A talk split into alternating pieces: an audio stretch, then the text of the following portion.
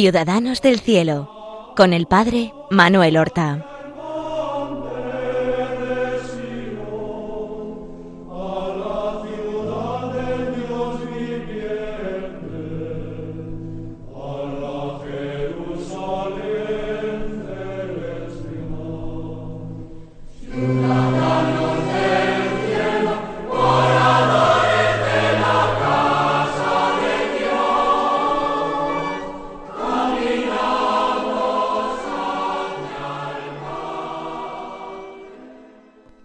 Buenos días, queridos hermanos. Damos comienzo a una nueva emisión del programa Ciudadanos del Cielo. Hemos dedicado ya once programas a San Ignacio de Loyola y hoy concluiremos esta santa vida. Lo habíamos dejado en el año 1541. Él tiene en ese año cincuenta años de edad. Y el 22 de abril ha emitido en la Basílica de San Pablo extramuros con sus compañeros ya los votos solemnes como religioso de la compañía de Jesús. Ignacio de Loyola va a vivir todavía quince años. Por tanto, desde los cincuenta hasta los sesenta y cinco años, en 1556, en que muere. Quince años en los que va a ser general de la compañía de Jesús unos quince años en los que él va a desplegar una actividad extraordinaria, va a realizar obras que, que nos parece que son demasiadas para realizarlas en tan poco tiempo, pero obras realizadas con tanto fundamento, con tanto discernimiento, que han ido eh, perdurando a lo largo de los años y constituyendo realmente un modelo de acción en la Iglesia. Él en estos quince años terminará de corregir los ejercicios espirituales, hará que los traduzcan al latín. Además, irá escribiendo las constituciones. Para ello contará con la colaboración de un gran secretario personal, el padre Polanco. La mayor gloria de Dios se va a convertir realmente el lema de la compañía. Y cuando él redacta las constituciones, esa expresión, mayor gloria de Dios, aparecerá doscientas cincuenta y nueve veces. Al principio los primeros jesuitas no fueron bien aceptados en Roma se veía por una parte muchos españoles, parecían extranjeros, el saco de Roma, que el saqueo terrible de Roma era reciente y había creado enemistades, uno de los papas de la vida de San Ignacio, aquel del último tramo de su vida, Paulo IV, será un furibundo enemigo de los españoles. Ignacio, por una parte, no deja no quiere dejar, mientras la salud se lo permite, un apostolado activo. ¿Y eso qué quiere decir? Pues que va todavía a predicar a la calle, a encontrarse con, con niños de la calle, niños pobres en la calle, para hablarles, para catequizarles. El sitio donde habitualmente él acudía y en mitad de la calle se ponía a enseñar o hablar, era, para los que conocen Roma, la plaza del Panteón. Allí delante él se ponía, sin saber el italiano bien, chapurreando entre español, italiano y también mezclando palabras latinas y alguna, por lo visto, francesa que se le pegaba de sus años en París, ahí predicaba al principio Muchos se reían de él, hasta le tiraban trozos de frutas. Y los niños, pues, pues hacían estas cosas, ¿no? Y estas travesuras de tirarle cosas. Pero él con esa paciencia y esa humildad extraordinaria no quería ahorrarse esas humillaciones. A los primeros jesuitas empezaron a darles nombres extraños, le llamaban teatinos, porque parecía esa congregación parecida a la fundada por Cayetano de Tien y el que será futuro Pablo IV. Teatinos. ellos no lo eran, pero les parecía porque no llevaban hábitos religiosos, sino las sotanas de un sacerdote. Les llevaban también los cuellitorcidos, porque por humildad tenían prescrito de mirar para abajo, por modestia, por humildad. Y entonces que en aquella ciudad tan viva, tan bulliciosa, etcétera, y tan hermosa, por supuesto, ellos fueran siempre con la mirada recogida hacia, vaca, hacia abajo, muchos creían que era más bien hipocresía y apariencia y teatro y fariseísmo, por eso les llamaban a veces los cuellitorcidos. Sin embargo, que pronto, no las palabras, sino la actitud ejemplar de Ignacio, que ya es mayor, que va caminando cojeando, de qué manera van cambiando los corazones. Y San Ignacio hace esto sin necesidad de tener que hacerlo, sin pensar que el fruto apostólico de estas actitudes vaya a ser demasiado notable pero él quiere este contacto. Con sus dolores de estómago, él siempre hablaba de estómago, aunque ya hemos dicho que eh, seguramente la vesícula biliar tenía mucho, mucha parte en estos dolores que le aquejaron desde su tiempo ya de, de Manresa. ¿Qué hace además Ignacio? Se dedica a fundar obras. Nada escapa de su interés. Se interesa por las prostitutas de Roma, que son muchísimas, numerosísimas, y muchas de las cuales porque no han tenido otra posibilidad en la vida, y él trata de redimir prostitutas. Para eso va a crear una casa, la casa de Santa Marta, para recoger a todas las que se quieren arrepentir y emprender una vida decente, sean de la edad que sea. Se le veía a veces por las calles de Roma cojeando y seguido por una mujer normalmente eh, tapada o embozada, una prostituta arrepentida que él había conseguido convencer que cambiara de vida y a la que conducía a un lugar donde podría estar y no faltarle ni, ni, ni comida, ni alimento, ni cama, y, y aprender algo, algún otro oficio para mantenerse o encontrar una casa donde servir. Se le veía funda, como digo, una casa para ellas y dota y busca los medios económicos para mantener a todas las que quieran ir allí. Y funda una cofradía. ¿Para qué? Para incorporar seglares a esta obra que le ayuden a recoger mm, bienes materiales, a administrar la casa, a llevarla adelante, a salir a las calles para tratar de redimir estas personas. Se ocupa no solamente de estas mujeres, sino de las niñas abandonadas o callejeras que estaban en peligro de caer en la prostitución, para prevenir, sin necesidad después de sacar de esta mala vida. También funda una casa para tenerlas, para educarlas, para llevarlas en la vida por un camino de trabajo, de humildad, pero de virtud niños y niñas, esos mismos pilluelos que le tiran manzanas podridas a la cabeza y a veces aciertan en su calva de este hombre mayor. Él los quiere con entrañas de misericordia, con entrañas paternales. Y también los busca y los cuida y busca alojarlos y sacarlos de la delincuencia. Se va a ocupar de los estudios, por supuesto, de las personas eh, del pueblo menudo, pues eso, eh, dando catequesis callejeras en la plaza del Panteón. Pero va a fundar también ya un centro para estudios superiores, no sólo para la juventud romana o que quiera acudir allí, sino también para formación de los propios jesuitas y también para prepararlos al sacerdocio. Él le va a llamar el colegio romano, este colegio romano, algunos años después, cambiará de nombre, la Universidad Gregoriana.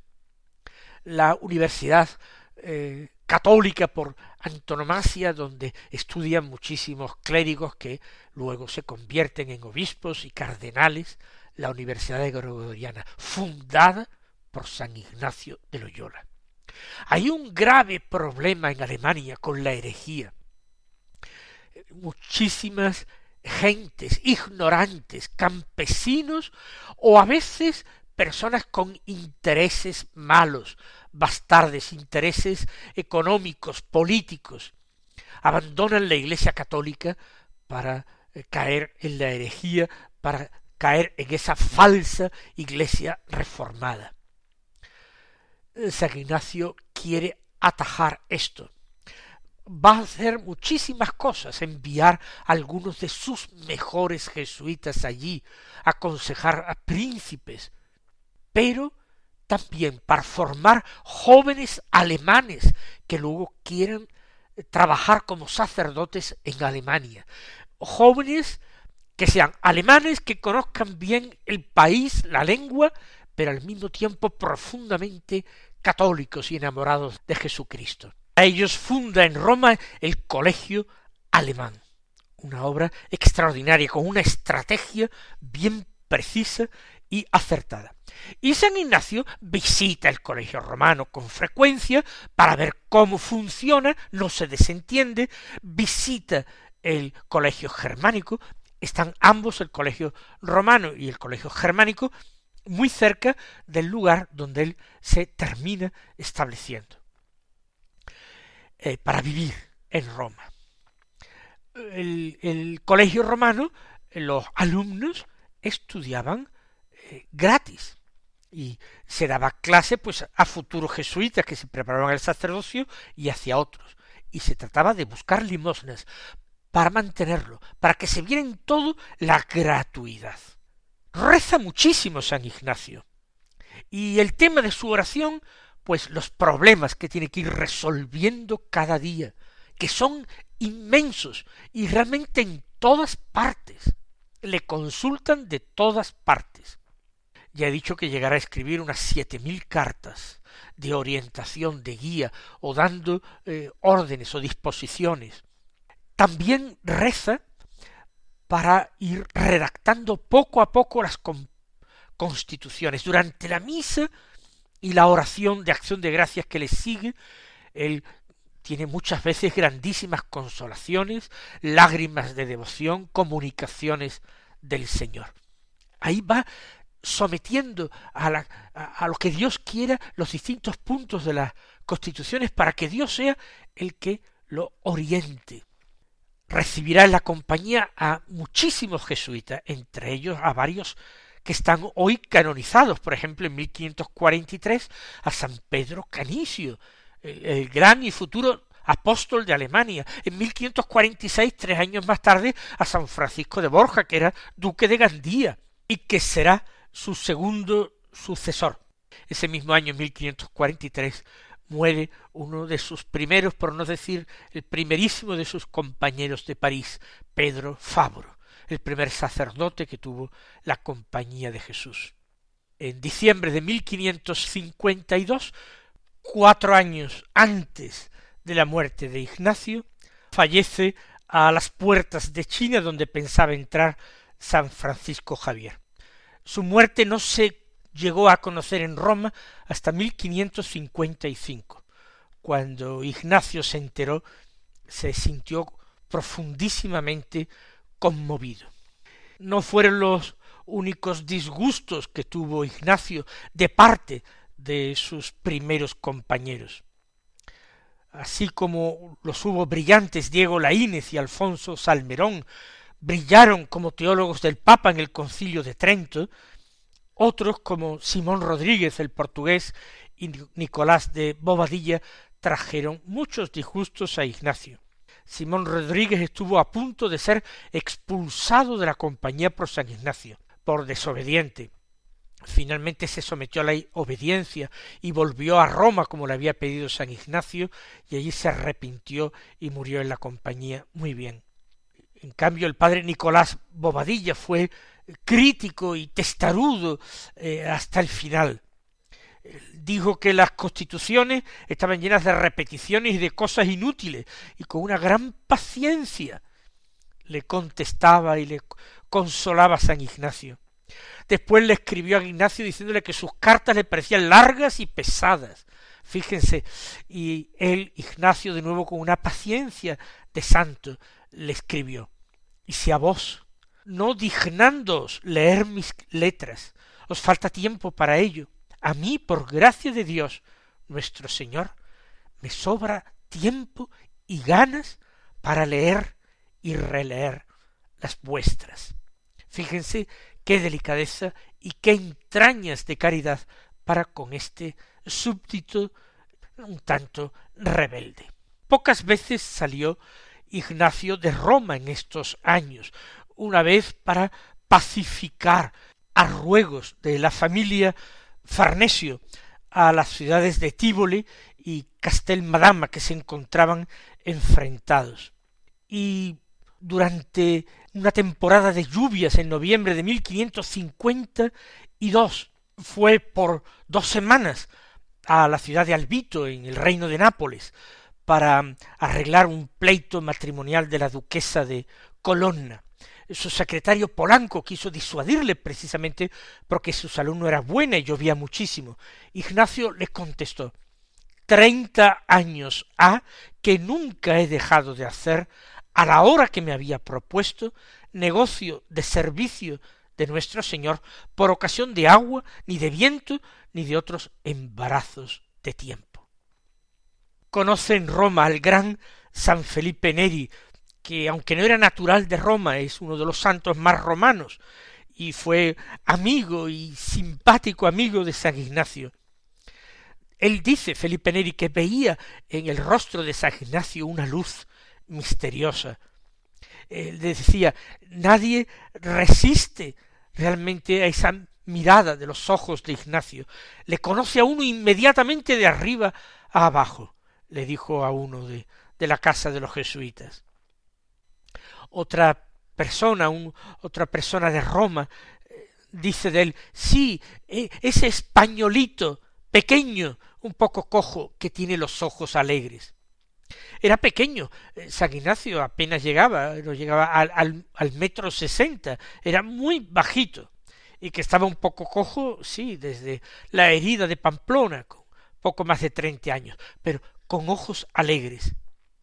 Cuando muchas personas han tratado de presentar a un San Ignacio eh, frío, hierático, muy distante, sin embargo, para una persona que lo conoce de fuera, eh, le llaman la atención los ojos vivos y alegres.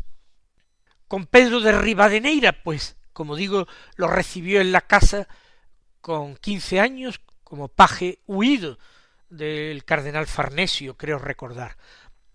Lo, crió, lo educó como un hijo. Y Pedro Rivadeneira fue luego su primer biógrafo, como ya dije en otro programa. En una ocasión, en 1549, le dijo un día a, a, a Rivadeneira, a quien llamaba Pedrito, le dijo, si vivimos diez años más, Pedro, habremos de ver grandes cosas en la compañía. Pero luego se corrigió inmediatamente y dijo, si vivimos, si vivís vos, las veréis, porque yo no pienso vivir tanto.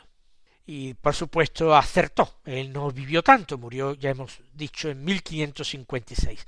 Ya en 1550 la Compañía de Jesús tiene varias provincias, aparte de las casas de Italia, tiene la provincia de Portugal, la provincia de España y la provincia de las Indias, que comprende la India y aquellos territorios del Oriente donde han llegado jesuitas. Cuando muere San Ignacio, en 1556, habrá diez provincias más y cerca de mil jesuitas.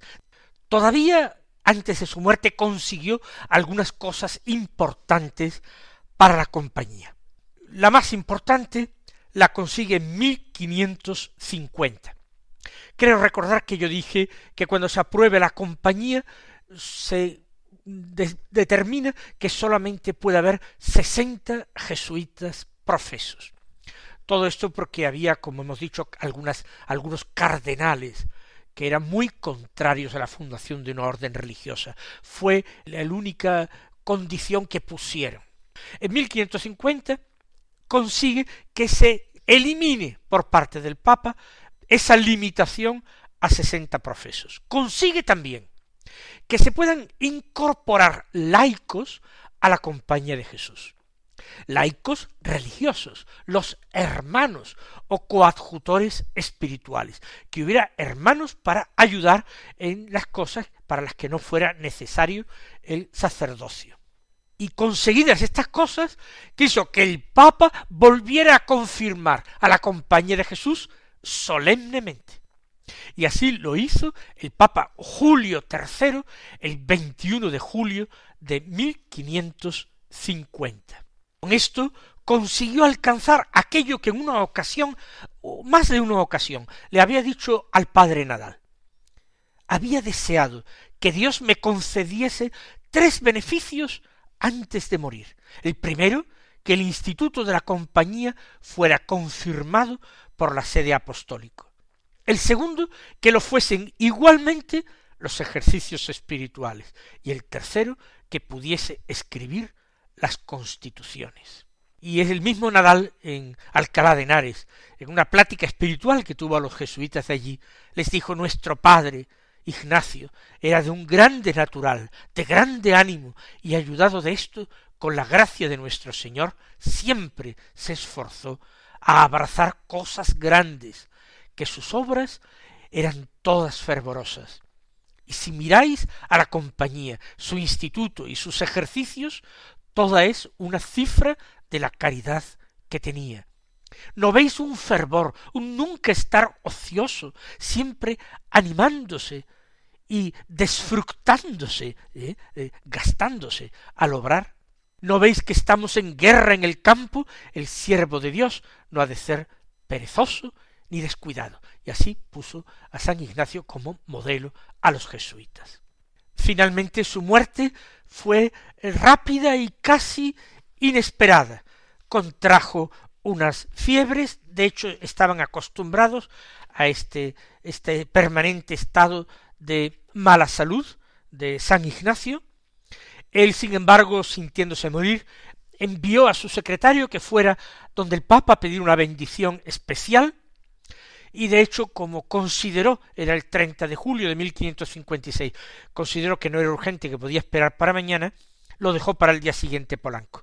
Pero de madrugada fueron a la habitación varios de los jesuitas y lo encontraron ya en agonía. Corrió Polanco a pedir la bendición al Papa. Cuando regresó con la bendición, Ignacio había ya muerto. 31 de julio de 1556. No quiso designar ningún vicario, no quiso molestar a nadie, ni llamar a nadie, ni siquiera decir últimas palabras de edificación para sus hijos. Este fue este gran hombre, este gran santo español. Espero que hayamos aprendido de su vida y virtudes muchísimo. Que el Señor os colme a vosotros de sus bendiciones.